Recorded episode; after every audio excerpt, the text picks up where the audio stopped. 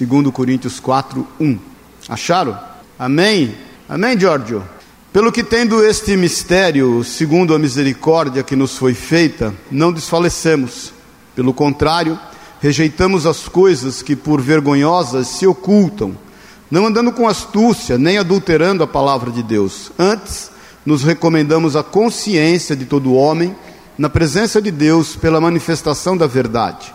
Mas, se o nosso evangelho ainda está encoberto, é para os que se perdem que está encoberto nos quais o Deus deste século cegou o entendimento dos incrédulos, para que lhes não resplandeça a luz do Evangelho da glória de Cristo, o qual é a imagem de Deus. Porque não nos pregamos a nós mesmos, mas a Cristo Jesus como Senhor e a nós mesmos como vossos servos por amor de Jesus. Porque Deus, que disse: das trevas resplandecerá a luz, ele mesmo resplandeceu em nosso coração para a iluminação do conhecimento da glória de Deus na face de Cristo. Amém? Pai querido, obrigado, Jesus, obrigado.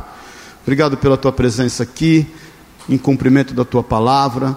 Nós nos reunimos em torno do Senhor, nos reunimos em torno da Sua vontade, que é boa, perfeita e agradável, para sermos, Pai, é, mais e mais semelhantes a Cristo, crescermos até a estatura do varão perfeito. Que o Teu Espírito Santo esteja, Deus, fazendo em nós a Tua vontade, em nome de Jesus. Nós consagramos a Ti esse tempo, levamos cativo o nosso entendimento em Cristo Jesus e declaramos a liberdade do Teu Espírito Santo em nós, para a honra e para a glória do Teu nome. Abençoa aqueles que estão com suas famílias, que não puderam estar, os que viajaram, que a Tua mão, o Teu cuidado seja sobre eles. Nós estendemos esse feliz Dia dos Pais a todos, em nome de Jesus, Senhor. Amém e amém. Amém? Pode sentar-se. Eu tenho meditado esses dias, irmãos, e eu quero compartilhar de forma rápida, que nós temos a ceia ainda é, não está fácil viver nessa época, né? Você acha que está fácil, não? Eu, eu nunca, eu, eu, eu, eu, tenho pensado assim, eu nunca imaginei que a gente ia viver um momento tão chato. É verdade, porque você não pode expressar, tudo hoje é um problema, as pessoas, essa polarização, né? A mídia social, que de qualquer forma teria por objetivo unir as pessoas, elas têm individualizado as pessoas e desunido as pessoas, né? Então, Uh, a gente já descobriu uma forma de desagradar os outros, a gente não curte o que ela publica, finge que não vê, e aí as opiniões, quando elas são contrárias, as pessoas né, fazem questão de, de estar deixando a sua opinião. Eu, eu creio até e entendo que a liberdade de expressão é um direito nosso, e eu, eu entendo que nós aprendemos com Jesus a liberdade de expressão. Nós aprendemos a liberdade de expressão, as pessoas dizem por aí, que a igreja muitas vezes quer conter isso, mas isso é uma mentira, porque nós aprendemos na Bíblia sobre liberdade de expressão. Se a gente não aprendesse na Bíblia sobre liberdade de expressão, você não tinha a história de Sadraque, Mesaque e Abidinego, que olharam para Nabucodonosor e falaram assim: Olha, você pode, rei, fazer o que você quiser, até nos pôr na fornalha. Se Deus nos quiser livrar dela, muito bem, Ele vai nos livrar. Se Ele não nos livrar, também, glória a Deus, Ele continua sendo Deus. Não tem maior fato de liberdade de expressão do que essa. Jesus não teria morrido na cruz, expressando com toda a liberdade aquilo que Ele cria e fazendo a vontade do Pai. Os discípulos, os, os pais, nossos pais na fé, nos deixaram isso claro, né? Quando são indagados para não falarem mais do nome de Jesus, Pedro se vira para os líderes e fala: Olha, desculpa, eu não vou deixar de falar aquilo que eu tenho visto e ouvido. Vocês acham que eu vou deixar de obedecer a Deus para obedecer a vocês? Então, liberdade de expressão é intrínseco em nós, nós aprendemos isso. E nós temos que exercê-la. E por outro lado, a gente também não tem que achar ruim quando as pessoas expressam as, as suas opiniões. Irmãos, não é brigando com as pessoas que nós iremos alcançá-las. Amém, querido? Não é afrontando as pessoas que nós iremos testificar do amor de Deus para com elas. Nós podemos confrontá-las. O confronto faz parte da relação. A afronta não. A afronta envolve ofensa. Então a gente tem que respeitar a opinião das pessoas também, obviamente. Por quê? Porque nós temos o um exemplo na palavra de Deus. Mas hoje está é, difícil nesse sentido, porque as pessoas elas não só expressam a sua opinião, elas devotam a sua opinião, elas fazem guerra por conta da sua opinião, elas estão combatendo quem se opõe à sua opinião. E a palavra de Deus nos deixa claro acerca desse momento, dessa situação. Quando Paulo diz aqui, pelo que tendo este ministério, esse ministério segundo a misericórdia que nos foi feita, nós não podemos desfalecer em meio a isso. As pessoas estão mais chatas. Nós estamos mais chatos. Fala para o teu irmão, meu irmão, a exceção de você, as pessoas estão mais chatas. Tirando os presentes, aqueles que estão ausentes, porque é uma realidade que tem confrontado, isso tem entrado, e agora não podemos desfalecer quanto a isso. A gente não pode mudar quanto a isso, e eu, isso vale aos pais, eu vou falar isso daqui a pouco. Pelo contrário, nós rejeitamos as coisas que por vergonhosas se ocultam, não andando com astúcia, nem adulterando a palavra de Deus. A gente não, não precisa, não deve adulterar, maquiar a palavra de Deus para parecer mais simpático às pessoas. Para poder fazer com que as pessoas se agradem de nós, irmãos, irmãs, é, a palavra de Deus tem que ser pregada conforme ela está escrita, porque ela não volta vazia e ela cumpre o propósito pelo qual Deus tem determinado. E aí vale um recado aos pais. Eu estava falando ontem com os pais aqui na nossa reunião de homens. Nós, como pais, não fomos chamados para querer ficar agradando os nossos filhos. Muitas vezes nós temos um peso quanto a isso. Nós fomos chamados para educá-los, ainda que eles eventualmente não estejam entendendo o que está acontecendo. Mas eh, nós não podemos mudar quanto a isso. A gente não pode alterar aquilo que a gente crê em função de querer agradar, como se nós fôssemos devedores aos nossos filhos. Existe isso muito dentro das famílias. Os pais, por conta de falta de qualidade de tempo com seus filhos, se sentem devedores a eles e fazem de tudo para querer agradá-los e muitas vezes não vão exortá-los em amor. Então, Pai, em nome de Jesus, não adultere a palavra de Deus a começar do seu lar, da sua casa. E viva essa palavra com integridade, porque os nossos filhos não vão estar duplicando, replicando aquilo que eles ouvem de nós, eles vão replicar aquilo que eles olham em nós. E não se preocupe em agradá-los. Se tem uma coisa que vai passar, nós temos pais aqui mais experientes, nós temos aqui avós, nós temos aqui quase bisavós, é, mas você pode perguntar para qualquer um aqui, qualquer pai mais experiente, e o que, que ele pensa acerca da sua paternidade, ele vai dizer para você assim: eu, eu acho que eu sou deficiente. Eu acho que eu poderia ter feito algo mais. Eu acho que eu poderia ter investido mais nisso, mais aquilo. Todos nós, irmãos, deixa eu falar aqui para os pais. Todos nós, como pais, vamos nos sentir deficientes. Sabe por quê? Porque a gente quer dar o melhor sempre. Porque a gente sempre quer dar mais. Porque a gente sempre quer superar as expectativas dos nossos filhos. E eu creio que isso é lícito, mas você não pode adulterar aquilo que o Senhor deixou claro nas Escrituras acerca da tua vida e do teu lar. Amém, irmãos não se venda. Daí nós temos a oportunidade, sabe como, de consertar essas deficiências que nós entendemos que nós temos com os nossos netos, hora que chegarem. Aí nós vamos estragar os netos. Não tem problema, a gente estraga, devolve, põe no colo do filho, da filha, e fala, Deus te abençoe, filhinha, e o netinho sai chorando, e a gente vai ficar feliz, porque ele saiu chorando porque queria ficar com a gente. Porque afinal de contas alguém está agradando aquela criança, mas é o nosso papel. Quando Jesus fala, abre rapidamente em Mateus 10. É interessante esclarecer isso, porque às vezes a gente tem alguma, algumas dúvidas quanto a, a, essa fala do Senhor, né? É, Mateus 10, 34. A Bíblia diz que o Senhor diz assim: Acharam? Não pensei que vim trazer paz à terra, não vim trazer paz, mas espada, pois vim causar divisão entre o homem e seu pai, entre a filha e sua mãe, entre a nora e a sua sogra. Assim os inimigos do homem serão os da sua própria casa. Quem ama seu pai ou a sua mãe mais do que a mim não é digno de mim. Quem ama seu filho ou sua filha mais do que a mim não é digno de mim, e quem, to, quem, e quem não toma a sua cruz e vem após mim não é digno de mim. Quem acha a sua vida perdê-la-á, quem todavia per, perde a vida por minha causa achará. O que, que o Senhor está dizendo aqui? Que quando a luz da palavra de Deus começa a entrar dentro de um lar, obviamente vão haver divisões. Quando ele diz que ele vem trazer a espada, nós sabemos que a espada é a espada do Espírito, que é a palavra de Deus. E essas divisões vão entrando, infelizmente, nos nossos lares. E o inimigo do homem é o da sua própria casa. Eu sou a primeira geração de convertido na minha família. Eu me lembro quando eu me converti, era uma dificuldade. Qualquer coisinha que eu fazia em casa, todo mundo falava: está vendo? É o crente. Por que, que você não faz isso? Por que, que você não faz aquilo? Desculpa, eu era um maloqueiro, ia estar tá morto se eu não me convertesse, ou preso. A maioria dos meus amigos, a polícia matou, foram presos. E agora que eu estou com a Bíblia debaixo do braço, tudo vocês pedem para. Eu, infelizmente, não tinha uma boca branda. Sempre sabia retrucar aquilo que se levantavam contra mim. Imagina, era, era divisão total.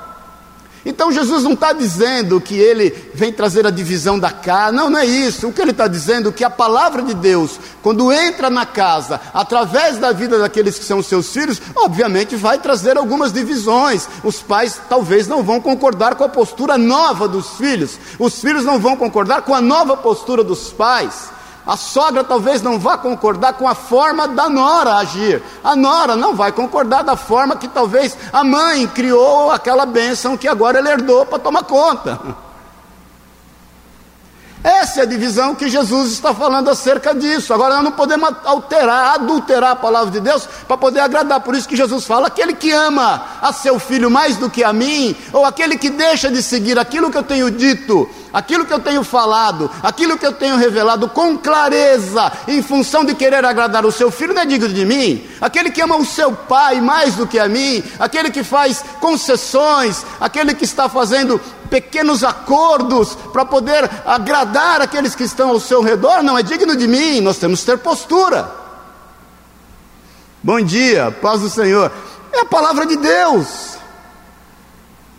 Porque o mundo realmente está perdido e chato.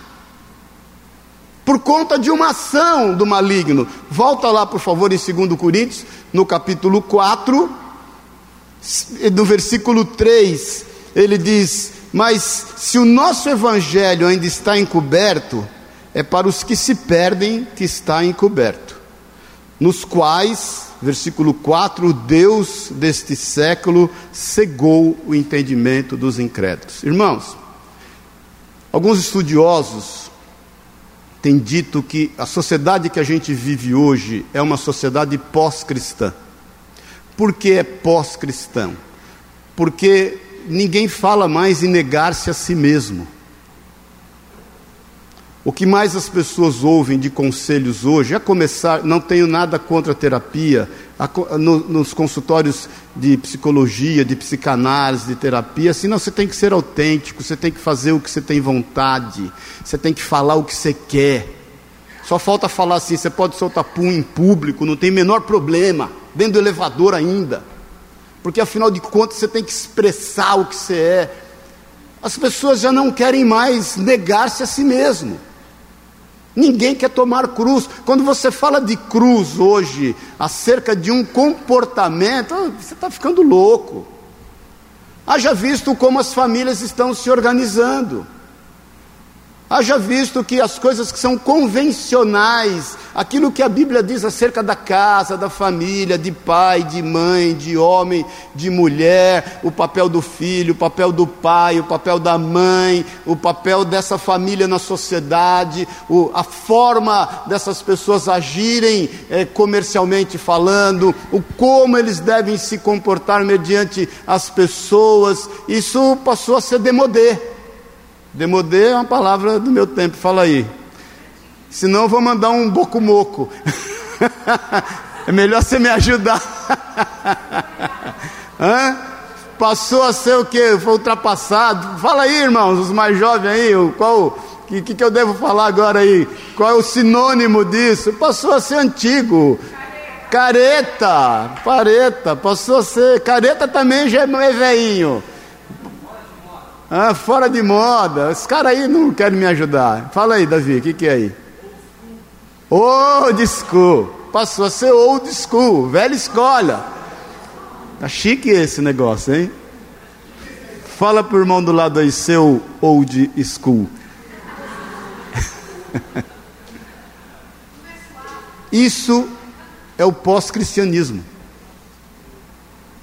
Agora, o que a gente está adentrando, irmãos, presta atenção nisso, é além do pós-cristianismo, porque o pós-cristianismo você pode identificar aí, é só você fazer uma reflexão do que você tem passado esses dias, dá uma olhada no Facebook aí, no Insta, eh, veja a opinião de algumas pessoas, é, conversa aí nos seus círculos de amizade, dentro da sua família, você vai ver isso, você vai perceber que a gente está vivendo muito esse pós-cristianismo. Mas o que eu percebo que a gente está entrando é o anticristianismo. Porque já as pessoas não começam só a não ser adeptas àquilo que convencionado está pela palavra de Deus, as pessoas começam a ser contra. Amém, querido?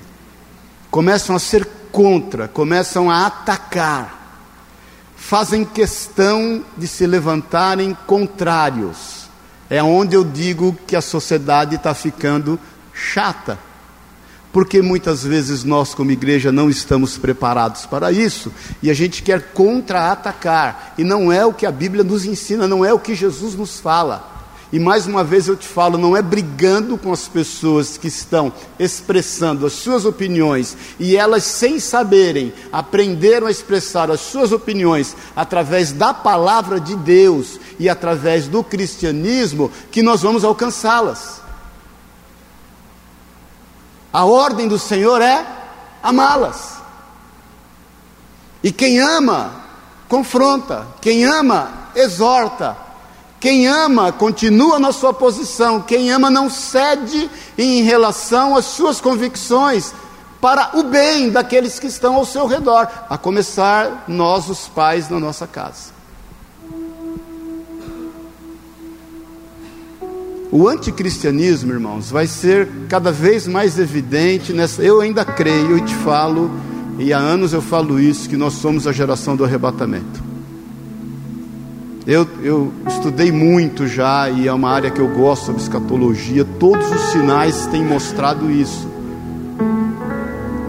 Mas o anticristianismo está cada vez mais evidente na nossa sociedade. E incrível como muitas vezes a gente tem percebido o anticristianismo dentro das igrejas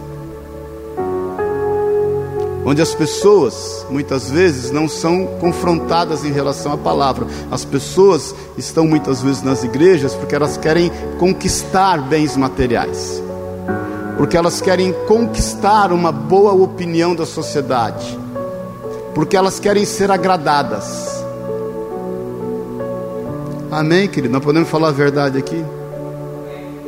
Porque às vezes a pessoa já tive casos, a pessoa sair da igreja porque de repente você passa e não cumprimenta ela, até porque você está pensando em outra coisa da vida, ou porque eventualmente ela, você está orando por ela e ela está passando um momento de dificuldade, aí você, sei lá, não deu tempo de, aí de ligar ou de estar junto, mas acontece, porque elas, elas, elas, elas lançam todas as suas deformidades, carências na outra pessoa ao invés de buscar em Deus. Eu falei para vocês a semana passada acerca do dom do amor, né? O, o, o, o amor ele não busca perfeição no outro, ele busca perfeição em si mesmo, o quanto ele pode aprimorar, melhorar a fim de amar aquele a quem ele deve amar.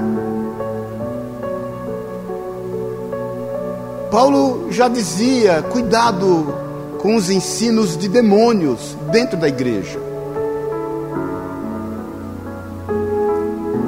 Então, irmãos, o príncipe deste mundo tem cegado o entendimento dos incrédulos.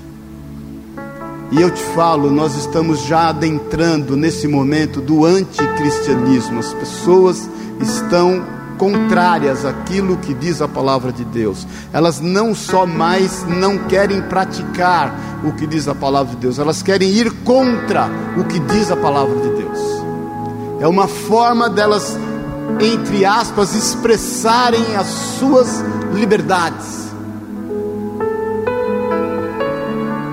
Agora deixa eu te dar uma boa notícia. Nem tudo está perdido. Nem tudo está perdido, querido. Sabe por quê? Porque a despeito de Satanás cegar o entendimento dos incrédulos, Paulo diz, porque não, não, não nos pregamos a nós mesmos, nós, nós não estamos defendendo um partidarismo pessoal. Irmãos, não traga para o âmbito pessoal qualquer situação em relação às pessoas para a tua vida. Porque às vezes a gente traz para o âmbito pessoal, acha que é pessoal, acha que o cara nos fechou porque é pessoal, o cara falou isso porque é pessoal. Não, não é nada pessoal.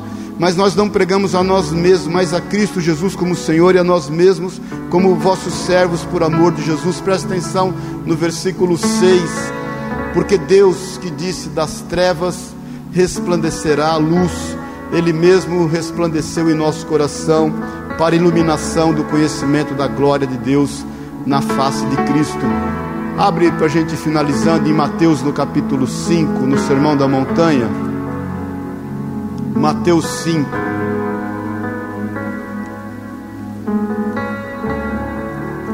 No versículo 14. Antes de você ler, achou? Olha para mim um pouquinho. Nem tudo está perdido. Porque, irmãos, Deus nos colocou na presente era para fazer a diferença no meio que a gente vive. Existe um dom sobre nós, além de todos os dons que nós temos estudado. E o dom que está sobre nós é sermos luz no meio das trevas que o mundo está vivendo. Nós somos luz do mundo. Como é que nós vamos alcançar as pessoas que estão nessas trevas porque o seu entendimento está cegado? sendo luz para elas, porque um cego, Jesus diz, não pode conduzir a outro cego. É amando as pessoas em meio das suas necessidades. Isso a igreja fez em todo o tempo e continuará fazendo, porque é uma unção, um dom que está sobre ela. Caso você não saiba, os romanos da antiguidade, antiguidade eles, eles descartavam seus filhos. Os pais, às vezes, ele, ele ficava enfadonho, mais o pai em relação ao filho, ele mandava um recado para os servos quando ele estava voltando da guerra: é, descarta o menino. E os meninos, as meninas eram descartadas nos lixões da cidade, onde era posto fogo, e muitos desses morriam em função do fogo, em função de estar à própria sorte. Em meio a um momento de trevas como esse, o que, que acontecia? Aqueles que se converteram e que aceitaram o Senhor e que realmente foram transformados e que entendiam que havia um modo de vida diferente, eles pegavam essas crianças e adotavam para si como filhos. E aquilo foi chamando a atenção de toda a sociedade. Quem são esses que criam os filhos dos outros como se fossem seus filhos?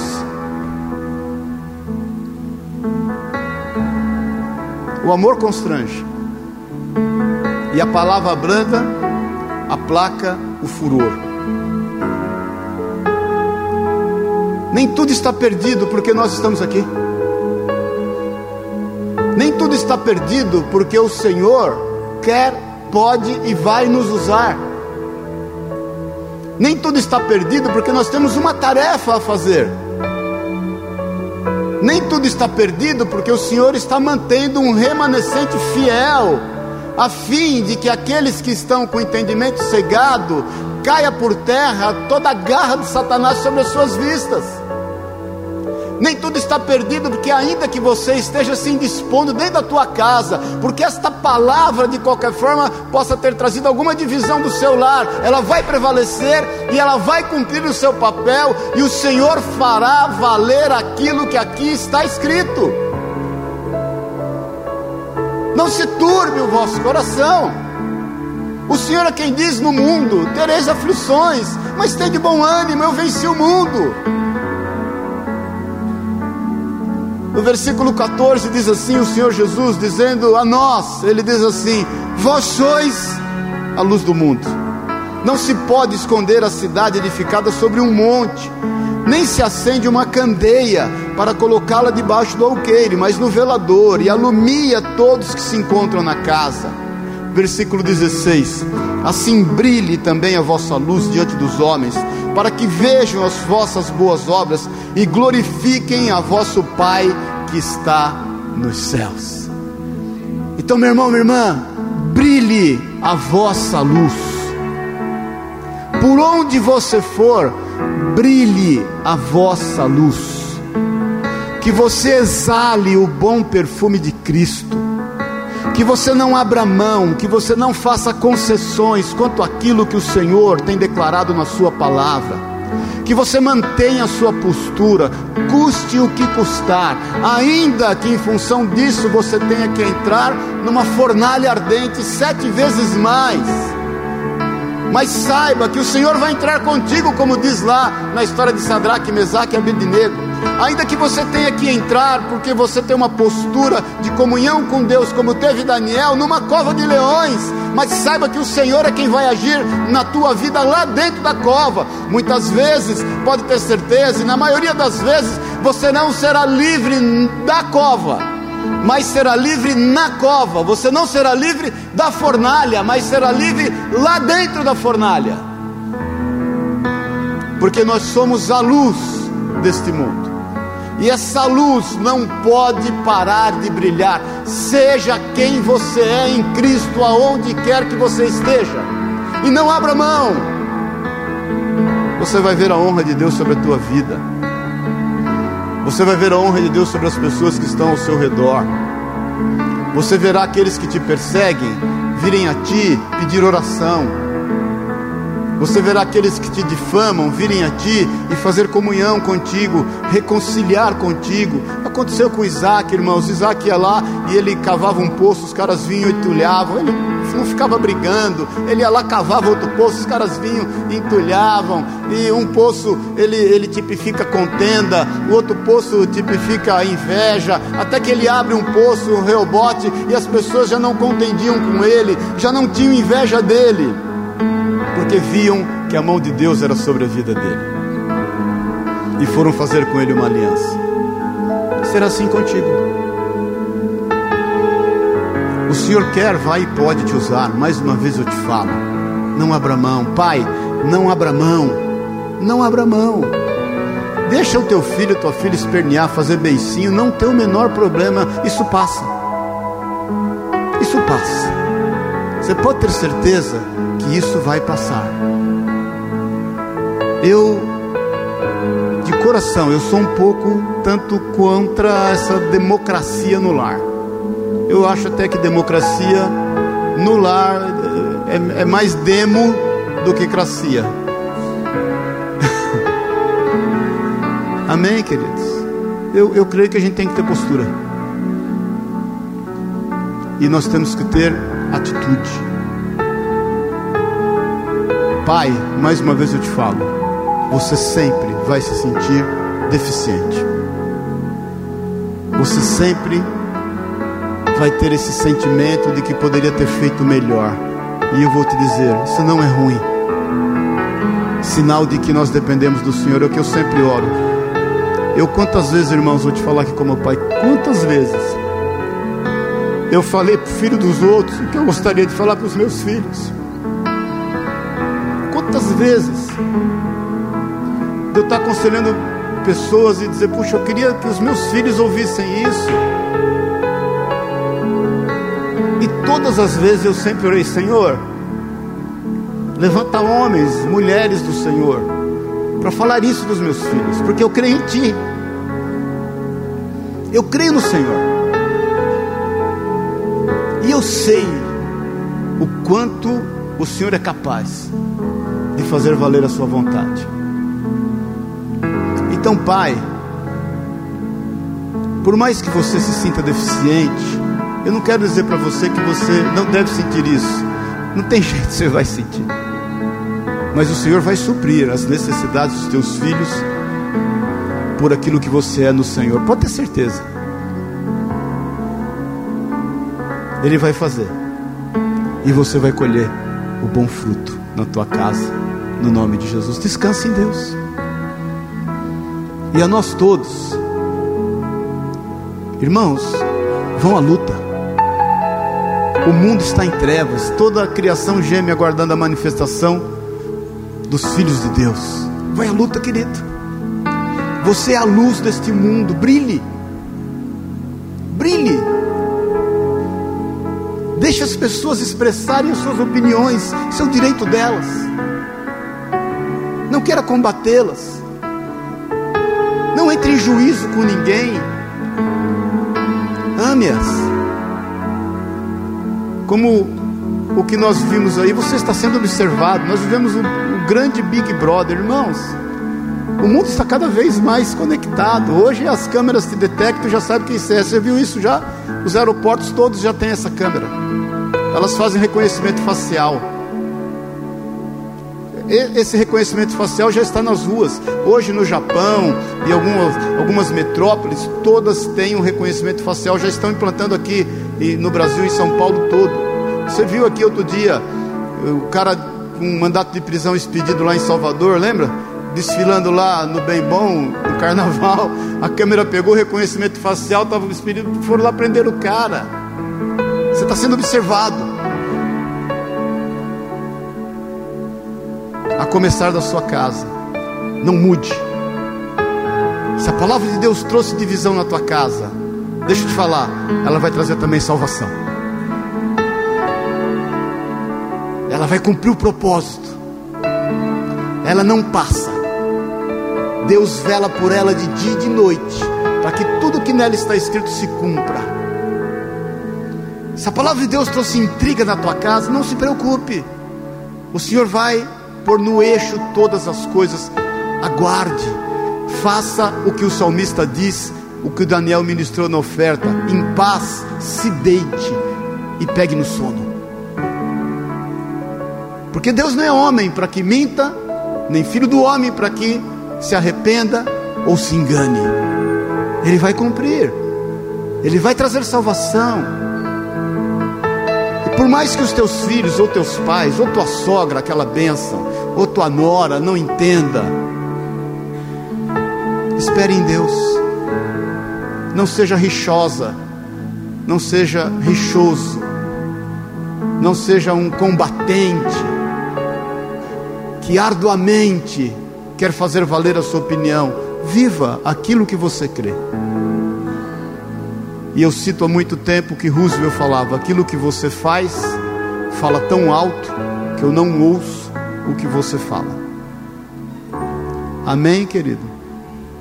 Então brilhe, porque você é a luz desse mundo.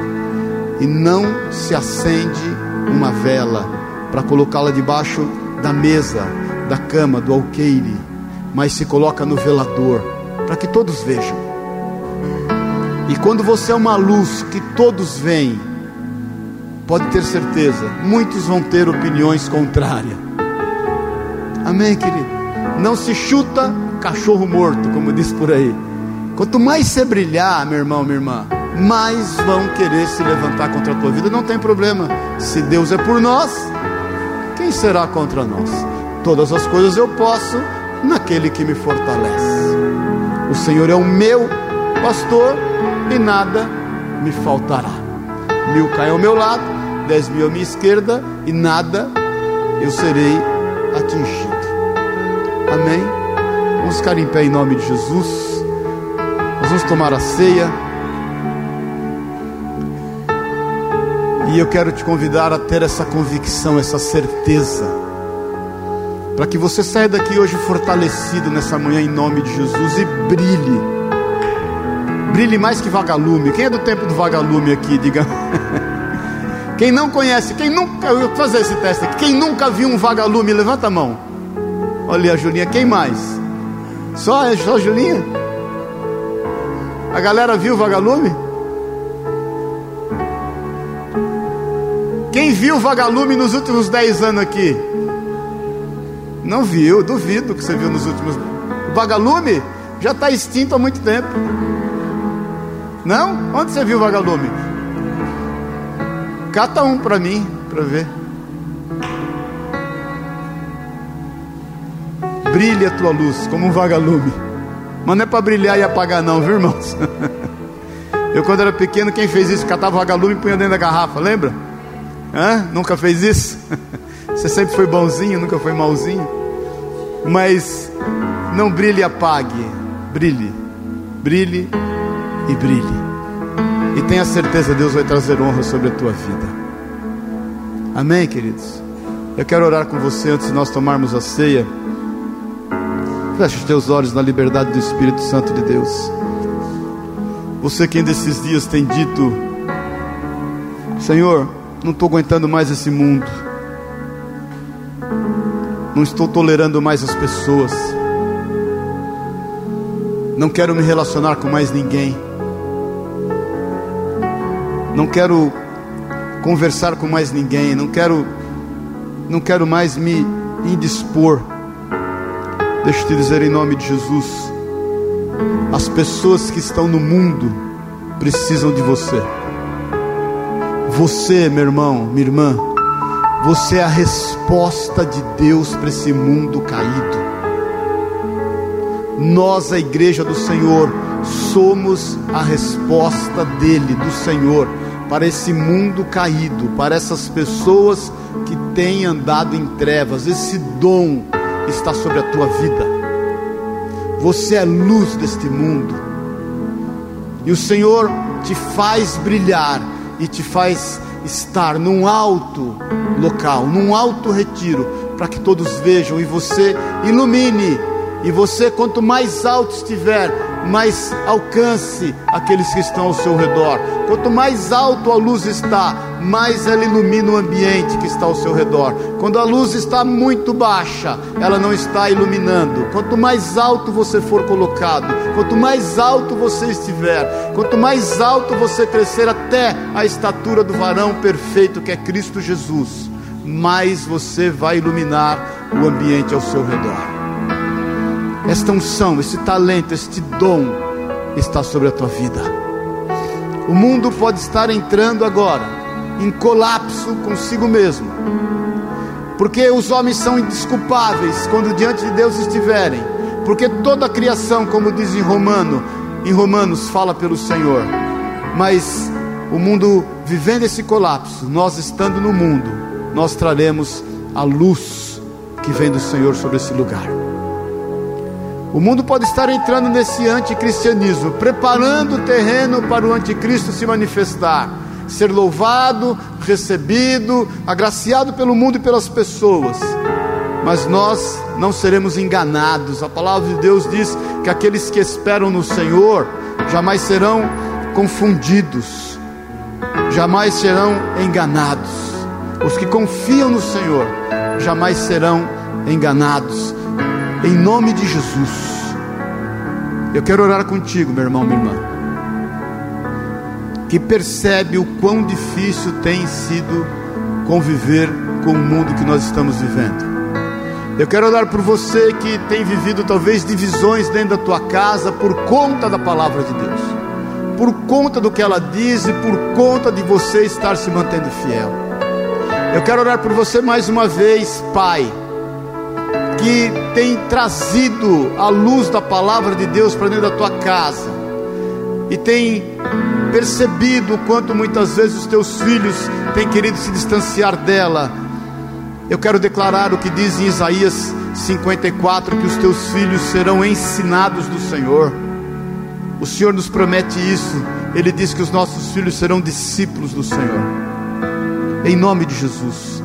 Você que está enfrentando qualquer um desses desafios. Você que sabe que o Espírito Santo de Deus tem testificado isso no teu coração, no teu lugar mesmo. Levanta a tua mão, eu quero orar contigo. Cada um olhando para a sua vida. Pai querido, em nome de Jesus, essas mãos estão levantadas a ti, Pai. Nós levantamos essas mãos a ti em pedido de socorro, de auxílio. Nós levantamos essas mãos declarando que sem ti, Jesus, nós nada podemos fazer, nada. Nós precisamos do Senhor em todas as áreas da nossa vida. Nós queremos, Pai, ser luz deste mundo como somos. Nós já somos. Nós não nos tornaremos luz deste mundo. Nós somos luz deste mundo. Nos fortalece, nos ampara.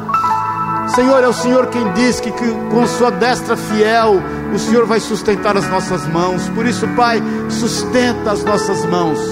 Faz firme todo joelho trôpego, Pai. Faz firme os nossos passos.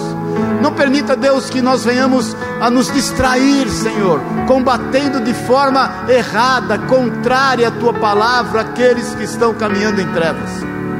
Deus querido, em nome de Jesus, nós não queremos amordaçar a boca das pessoas, nós queremos ouvir as suas opiniões, sentar com elas como Jesus nos deu exemplo, Pai. Sentou com a escória da sociedade, sentou com os marginalizados, sentou com os pecadores, abriu as portas, Deus, para as prostitutas, abriu as portas para os leprosos, para os doentes, para os rechaçados da sociedade. Pai, é isso que nós queremos fazer nos ajuda, nos dá amor. Eu te peço em nome de Jesus, visita a cada um que está aqui com um amor sobrenatural. Nós precisamos ser vivificados no amor, para a honra e para a glória do Seu nome. Esse amor que irá constranger, é esse amor que irá trazer transformação, é esse amor que fará com que a nossa luz brilhe para a honra e para a glória do nome de Jesus. Fortalece,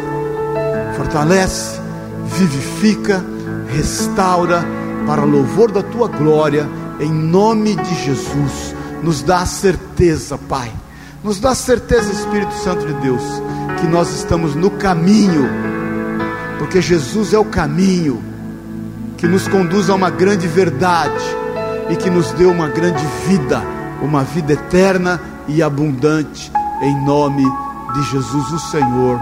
Amém e amém. Amém, querido. Amém. Glória a Deus.